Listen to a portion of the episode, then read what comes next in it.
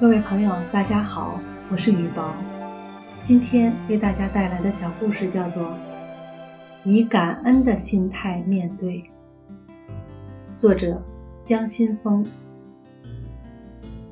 史蒂文斯失业了，一切来得那么突然。他是一个程序员，在软件公司干了八年，他一直以为将在这里做到退休。然后拿着优厚的退休金颐养天年。然而这一年公司倒闭，史蒂文斯的第三个儿子刚刚降生。他感谢上帝的恩赐，同时意识到重新工作迫在眉睫。作为丈夫和父亲，自己存在的最大意义就是让妻子和孩子们过得更好。他的生活开始凌乱不堪，每天的工作就是找工作。一个月过去了，他没找到工作，除了编程，他一无所长。终于，他在报上看到有一家软件公司要招聘程序员，待遇不错。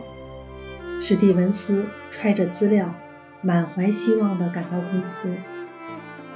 应聘的人数超乎想象，很明显，竞争异常激烈。凭着过硬的专业知识，史蒂文斯进入面试。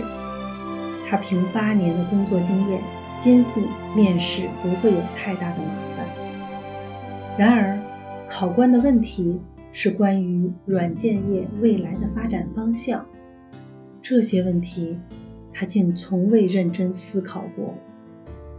这家公司对软件业的理解令他耳目一新。虽然应聘失败，可他感觉收获不小，于是提笔。贵公司花费人力物力为我提供了笔试、面试的机会。虽然落聘，但通过应聘使我大长见识，获益匪浅。感谢你们为之付出的劳动，谢谢。这是一封与众不同的信，落聘的人没有不满，毫无怨言，竟然还给公司写来感谢信，真是闻所未闻。这封信被层层上递，最后送到总裁的办公桌上。总裁看了信后一言不发，把它锁进抽屉。三个月后，新年来临。史蒂文斯收到一张精美的新年贺卡，上面写着：“尊敬的史蒂文斯先生，如果你愿意，请和我们共度新年。”落款是他上次应聘的公司。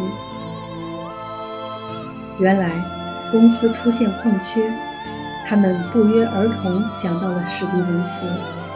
这家公司就是美国微软，现在闻名世界。十几年后，凭着出色的业绩，史蒂文斯一直做到了副总裁。以感恩的心态面对一切，包括失败，你会发现，人生其实很精彩。